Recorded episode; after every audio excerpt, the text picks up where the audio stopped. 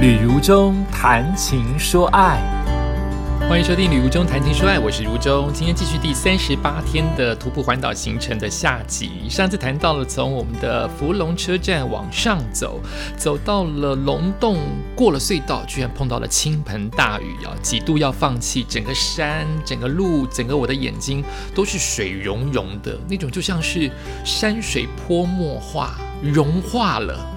明明是水，怎么会融化？不是冰才会融化吗？可是，在我的眼中，它就是融融的。所有的山，明明有直直的线条、斜的线条，都变成曲线，像海浪一般的曲线。这么水哈，以为要放弃了，但想到下次从这边接上来更难，就不放弃了。可是我往下走，那个雨又开始变成极大。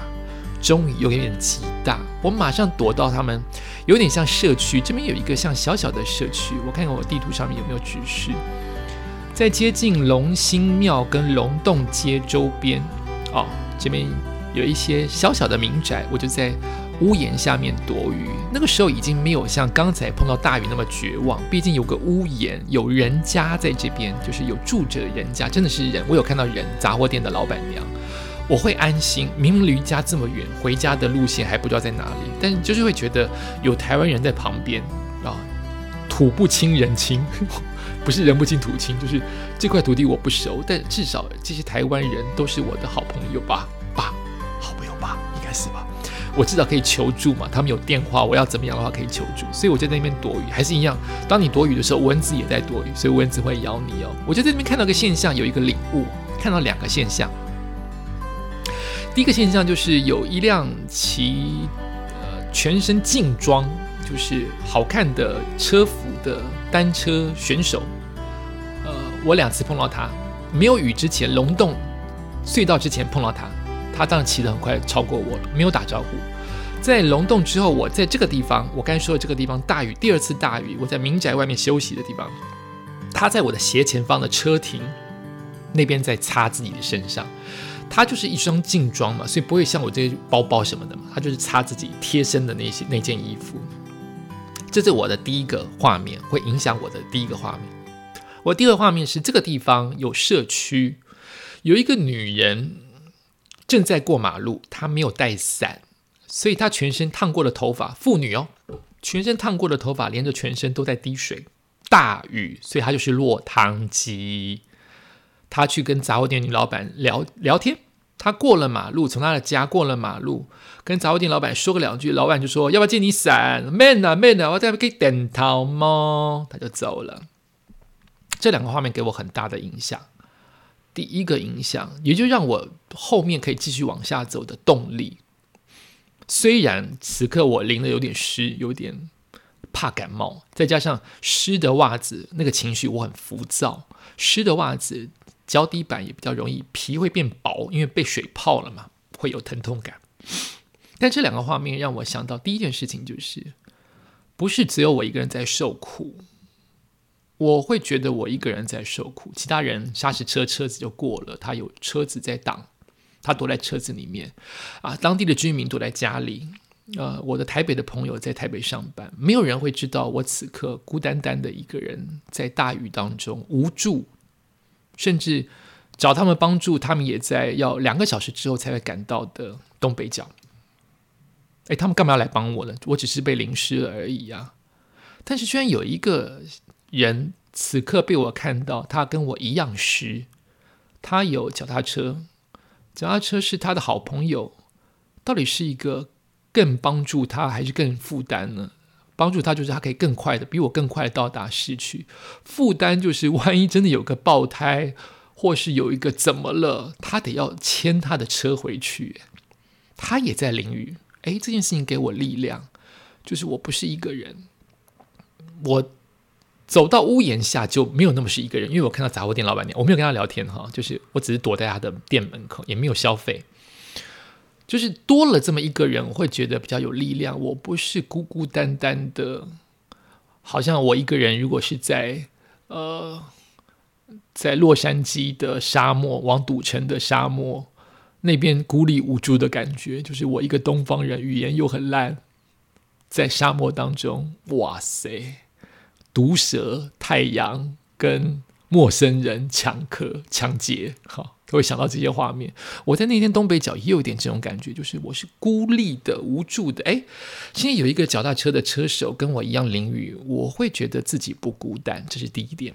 第二点，那位妇女淋得这么惨，完全在她身上找不到惨字。找到的是日常生活，这边东北角应该常常下这种大雨，又冷的雨，又台风的雨，应该更多吧？他们都是这样活下来的，不是吗？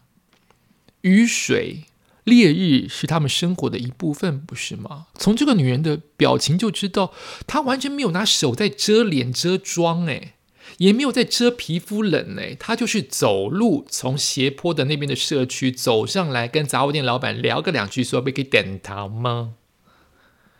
完全看不出来我淋到雨的那种痛苦。对于我们来说，痛苦的事情，对于别人来说可能是日常。她如果是个海女，她如果是长期靠海吃饭，或者她其实是一个冲浪选手、潜水选手，雨跟水。冷对她来说家常便饭，就如我们在都市当中等红绿灯一般，这么的平常。我看到她的表情就是这样啊，所以我的痛苦没有这么痛苦，没有这么极端。当我被磨练过了，当我习惯了，或是它根本不需要磨练跟习惯，它就是只是大自然对人类的一部分小小的磨难，它连。大灾难都称不上，它不是台风嘛，它不是龙卷风嘛，它不是暴雨嘛，它只是大雨而已嘛。你不要把它看这么重，这两件事情有抚平我，就是刘忠，你不要把这件淋雨、淋大雨跟孤立无助看得这么这么的严重。它可能真的很严重，但此刻也许是老天爷降下来两个画面，或天使告诉你你不孤单，以及其实你可以过得了，你可以度过。所以在大雨当中，我大概又等它变成中啊，那个大雨真的是大雨，海边的大雨都是不跟不跟你客气的，就是让你五秒之内全湿哈。然后我就开始继续走了，我大概只等了十五分钟，变成中雨。我要再再等下去，我在猜一天都会这样，我也只能靠我自己的判断，觉得也许哎，也许有人判断说一小时后就会停啊，我要等一小时。可是我当下的判断就是它不会停啊，中雨了，已经可以走了。反正已经湿了，我就走了。对我就撑着伞走了，走到了下面接近鼻头角啊，鼻头角就是个观光客的地方，又有隧道，哎，很特别。我们认为没有人走的观光景点，即使下雨天，鼻头角还是有某部分的观光客正在那边玩耍，淋着雨玩耍。哈，我就到鼻头角周边的渔港，看到了便利商店，就决定把它当做日常的一部分。第一个，先去买雨衣。我每一次出出发三十八天以来，每一天都有把行李包包放固定让我安全感的东西，好比衣物就会多一件，好比雨衣一定带，好比登山杖一定带。我今天是唯一一次把雨衣拿出来，把衣服少拿一件带在身上拿出来。我想。就太大意了，或者是这就是老天爷告诉你的事情。就是我想今天行李轻松一点，走快一点都不行。它轻松一点的代价就是你再去买一件雨衣，因为你需要。所以我就买了雨衣，在便利商店也吃了香蕉，喝了咖啡，又一杯咖啡，让自己提神哈，给自己心情多一点的好处。我就穿着雨衣，带着雨伞，没有破的雨伞，继续往下走。后面的路通通都是中雨。不会到小雨，但不会到大雨，就是这样度过我一整天的行程。好，这个雨衣我开始有印象，就是它是塑胶袋，容易破，所以我要小心翼翼的穿上去。所以这个雨衣真的有帮助我在这一段从龙洞之后一直走到深澳发电厂，确实有保护到我。虽然我的周边，好比我的袖口沿着往上到胳膊。都湿了，我的大腿沿着往上到根部的地方也都湿了，但是我身体的这一块，身体主要胸到腹的这一块是干的，所以我慢慢的，本来湿的淋雨，因为穿了雨衣，它慢慢慢慢的变得微湿，后来就变成微干，哦，就可以忍受，我的温度就没有持续的降低。后面就继续继续经过了两个隧道，所以我说我今天经过了四个隧道嘛，啊，每一个隧道之前都会看到。那个像仙境一般层层叠叠的山脉，虽然都有落石的威胁，以及你每经过一个转弯，都会看到海岸的美丽，太漂亮了，都让我在雨中不停的不不去管手机是不是临时会故障，而是会一直回眸看看我刚才走过的地方有多美，有多漂亮，怎么这么好看呢？鼻头角怎么这么好看呢？这一段山路怎么这么好看呢？哎，看到一个女生。他一定是徒步环岛的人，他的表情、他的长相就是徒步环岛的人。远远走靠山那边，我很想给他建议说，不要走靠山这边会有落石，但我给不了建议，因为你靠海那边，那个海越来越接近你，有些是断崖，我也不能确定。走断崖会比走落石好吗？那那个顺向大卡车这么快在你后面会好吗？我也不敢给他建议，所以我们就是碰到面就说加油，他还跟我说加油，就是两个徒步环岛的人在路上碰到了，在大雨当中碰到了，也只能加油。你还是可以看到很多人是开车出来赏雨赏海，还是看到很多的钓客出来钓鱼，狂风暴雨钓客都没在怕。然后那个山呢，绿色的山有些会有礁石，所以会有洞。因为有那些洞，绿色的平面的山就变成了有戏剧或者性的变化，好像变成有五官了，在狂风大雨当中在哀嚎。在生气哦，因为礁石经过风吹，经过一些落石之后，那个洞明显的感觉，山都有表情。诶，这个时候我开始听到哦音哦音的声音，哦音哦音哦音，好久哦，大概有一小时这么久，代表真的出事了。一个哦音哦音，代表可能是救护车，你家出了什么事或火灾。可是一个小时的哦音哦音，就知道有一条大事发现。你就发现我走的顺向，靠近海的那一面，往北靠近海的那一边没有车。就代表我这边出事了，但出什么事呢？我后来才找报纸才知道，就是在我刚才哈，人世间就是这样子的，呃，巧合这样的神助，这样子的，你可以说是悲是喜，你永远都不不晓得，除非你碰到了，你就会知道是悲是悲伤还是快乐，不然就是事后话，就是我现在走到这边已经走到十一点了，但是十点半左右。在我刚才停的民宅那个方向，那个附近，看起来那个照片跟偶一偶一的声音是在那个附近，就是我刚才在停那个可以点桃猫的那个那个那个女生那那个附近，有一辆砂石车还是货车撞到了电线杆，所以那边大停电，所以现在有很多的救护，包括救车的、救人的、救电的，都去那边维修。因此，我有短暂的一小时，这条顺向的路。完全没有车，完全没有大车，有小车，因为大车通不过，都停在那个点，会塞成一团。所以我有将近一小时的时间。可以淋着雨慢慢的拍海景，不怕有车从后面撞上我。所以人世间荒谬，对不对？它其实是我的喜悦，因为没有车追上来，却是别人的悲哀，因为有人撞到了电线杆。人世间就是这样子，各式的大大小小的喜怒哀乐所促合成的。我就可以尽情的拍各种各式各样的海的狂风暴雨的状态，却是安全，不会被车撞。啊，这是我后来看到那个、那个、那个呃新闻的才知道，就是那边其实正在大停电当中。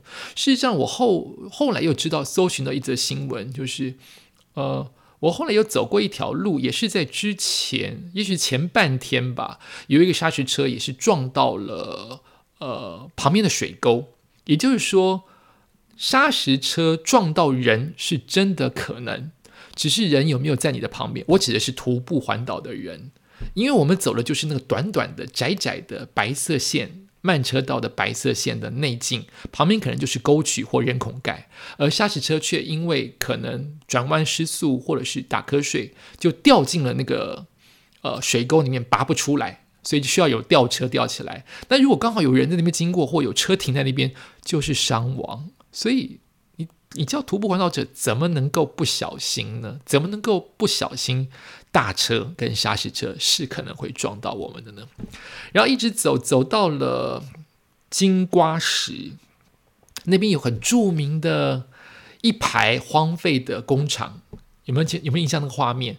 然后海上面都是金黄色的海水跟礁石，它本来就是以前是个产金淘金的地方嘛。所以到现在还是很多的金属往外流，所以那个海岸当有波涛骇浪的时候很漂亮，那个礁石是金黄色，应该说是砖红色，对，砖红色的礁石，沿着一片中雨大雨之间的金瓜石的山坡，那边就是九份的方向，基隆山的方向。很有味道。要不是我淋的这么惨，风雨这么惨，如果我是在车里面拍这一切，我一定觉得超好看。那些民宅，那些荒废的工厂，那些呃金黄色的海水、砖红色的礁石，颜色好丰富哦。那都有盖上一层雾气跟雨水，所以层层叠叠的山都还在哦。但是多加进来了这些金黄色。真是好看，然后周边有很多的奇石，奇石怪礁啊，什么交错层呐，什么南亚奇岩呐，好看，真的就是好看。那个奇岩也不会不会像个人头，也不会像一个狮子什么的，不需要，自然而然的风化跟海石就是漂亮。那有一些溪流从层层叠叠的山流出来。当你天晴的时候看，就是流出来；但是在雨中看，仙境有神仙住在这边。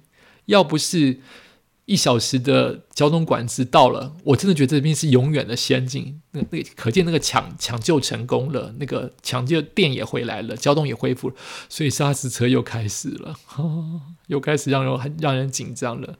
不然就是仙境。安安静静，因为整个路都安静嘛，只剩对向车道可以走嘛，所以整条顺向的往北的路安静，只有大雨跟海浪的声音。仙境到底要讲几遍？漂亮啊！我真的觉得台湾的漂亮不输给国外啊，真的只有安全的威胁，这是一大威胁，不是吗？漂亮，好。后来又经过了我刚才说到比较大的桥，是开放式的桥梁，因为它是为了躲呃防止落石所盖的桥，希望落石直接滚滚到我们的那个桥，要是有屋顶的话，滚过桥面直接进入到海面这样子的桥啊。哦，沙石车好快，我看到照片都觉得哦，沙石车好快，我看到影片也是这么觉得，然后就会看到了雕刻，看到了海开始有开始有蓝色。不知道是因为接近石头，还是我靠近了海面，海开始有蓝色，不然都是灰黑色的。我误以为，哎呀，又要天晴了。前几天去八斗子，不就是这样子天晴了吗？我应该会赚到一个天晴吧？没有。我回家之前都是中雨到小雨大雨啊，非常好。今天就是零的三十八天以来最愉快的一天，真的是什么天气都碰到了。然后出了这个桥啊，这个桥我看有没有拍名字？这个桥叫什么桥？滨海公路叫什么桥？好，没有拍到名字的桥，外面居然写“小心扒手”。哎，怎么这样？大自然小心扒手什么啊？可见一定有很多人觉得这边很漂亮，路很宽，就把车停在这边，结果被扒了。超多的字眼呢，小心扒手，小心扒手，小心扒手。那边的山真的漂亮哦，很大。我常常说，宜兰的山不就尖顶吗？它除了尖顶，还有大的礁石的山，又面对的是海海洋。很好拍，很好看，可是却碰到了“小心扒手”的字眼，伤脑筋。继续往下走哦，越走路越窄，可是你却发现好像要接近城市了。我甚至不敢想，我的深澳发电厂要到了吗？应该是要到了吧？按理说，我当时坐公车的时候不是有经过吗？按理说应该快到了吧？结果我看到一个标志。哎，确实，深澳发电厂快到了，虽然还有几公里，可能还有个两公里、三公里，可是那个那个心情就会觉得啊，今天淋雨行程快要告一段落了。我看到一个标志，真的是很有趣耶，很像鱿鱼游戏，因为它是三角形的警告标志，可是三角形的下面又画了圈圈，又有一个方形的招牌。那三角形、圈圈跟方形是不是鱿鱼游戏？哈，上面的警告是警告蝙蝠。蝙蝠也要警告，上面写晚上晚上六点到八点，限速四十公里，其余时段限速六十公里，也就是六点到八点，蝙蝠会出现。蝙蝠侠，蝙蝠多到会撞车吗？不然你为什么要开慢？开慢就是让你有更多的反应时间，是不是？蝙蝠会从这里出来撞到你的前面的挡风玻璃呀？我真的不知道。会多到遮遮掩路线吗？我也不晓得，因为附近就有一个蝙蝠洞公园。我从小的时候，国小二年级就来过鼻头角，晕车来过鼻头角，那可能就是当年我最远的坐游览车的地方。所以鼻头角虽然我不知道鼻子从哪里看起，每个地方都很像人头。鼻头角的鼻是指哪里？我不知道，但我有印象，蝙蝠洞公园。虽然我在这没有去，但我经过了。哈。旁边还有公园，上面也有蝙蝠的相关的图案，都变成可爱，都不会觉得恐怖。蝙蝠不就是阴森森的吗？吸血蝙蝠不是还可能会造成的大大病菌的感染吗？哎，等一下，我们的 COVID nineteen 是不是也说跟蝙蝠有关？我有点忘忘记了。哈。所以经过了蝙蝠洞，就代表我的深澳发电厂快到了，因为这个地方叫做海滨隧道。是我今天经过四个隧道当中的最后一个隧道，雨有变小一咪咪，但我已经淋湿的差不多，只有中间胸部跟腹部是干着的。这边就是越来越走向开始有城镇的感觉，虽然它有它有高速公路上下的道路，那边又开始一阵大雨哦。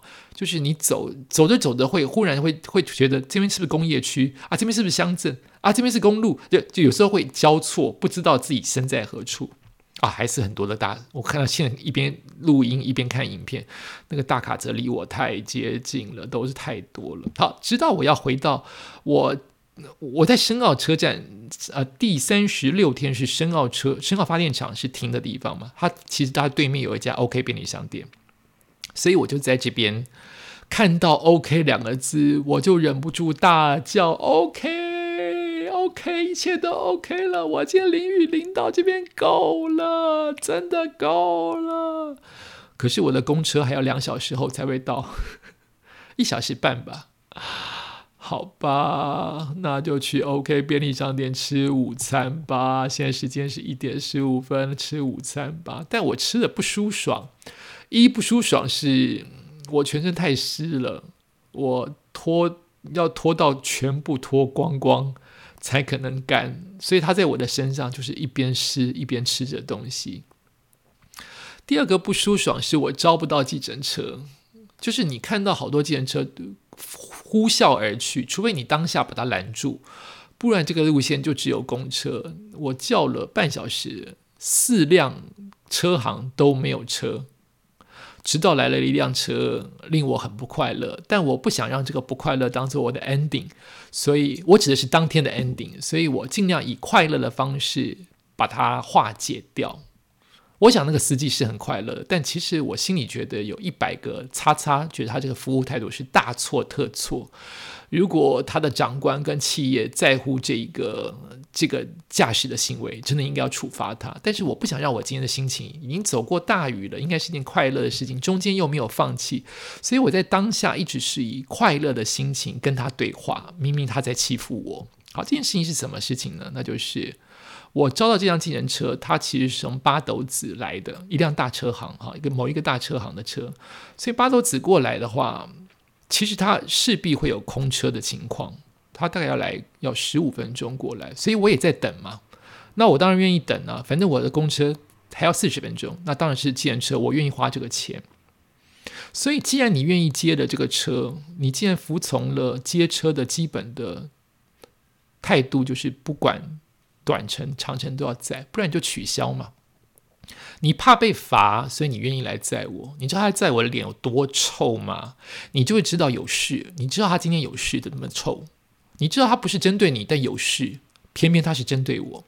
所以我一上了车，我先做笑脸说：“谢谢你哦，你在八斗子还愿意载我。”他不回答我。我说：“八斗子过来十五分钟，这段车程雨也大吗？”不理我。忽然就理我了。我根本不想来接你，这样讲话哦。我根本不想来接你，来又是空车，我接你去这么短的程，因为我最后要去瑞芳火车站，好，这么短的行程又空车回去。如果你们懂事的话，你应该告诉轿车，我说我是用我是用电脑叫，所以不懂嘛。他这样就是这样讲讲话哦。你们懂事的话，要跟轿车的小姐说，你这一趟愿意加两百五，我们每一个车行的人都愿意来接，所以他已经在向我暗示要两百五十块钱。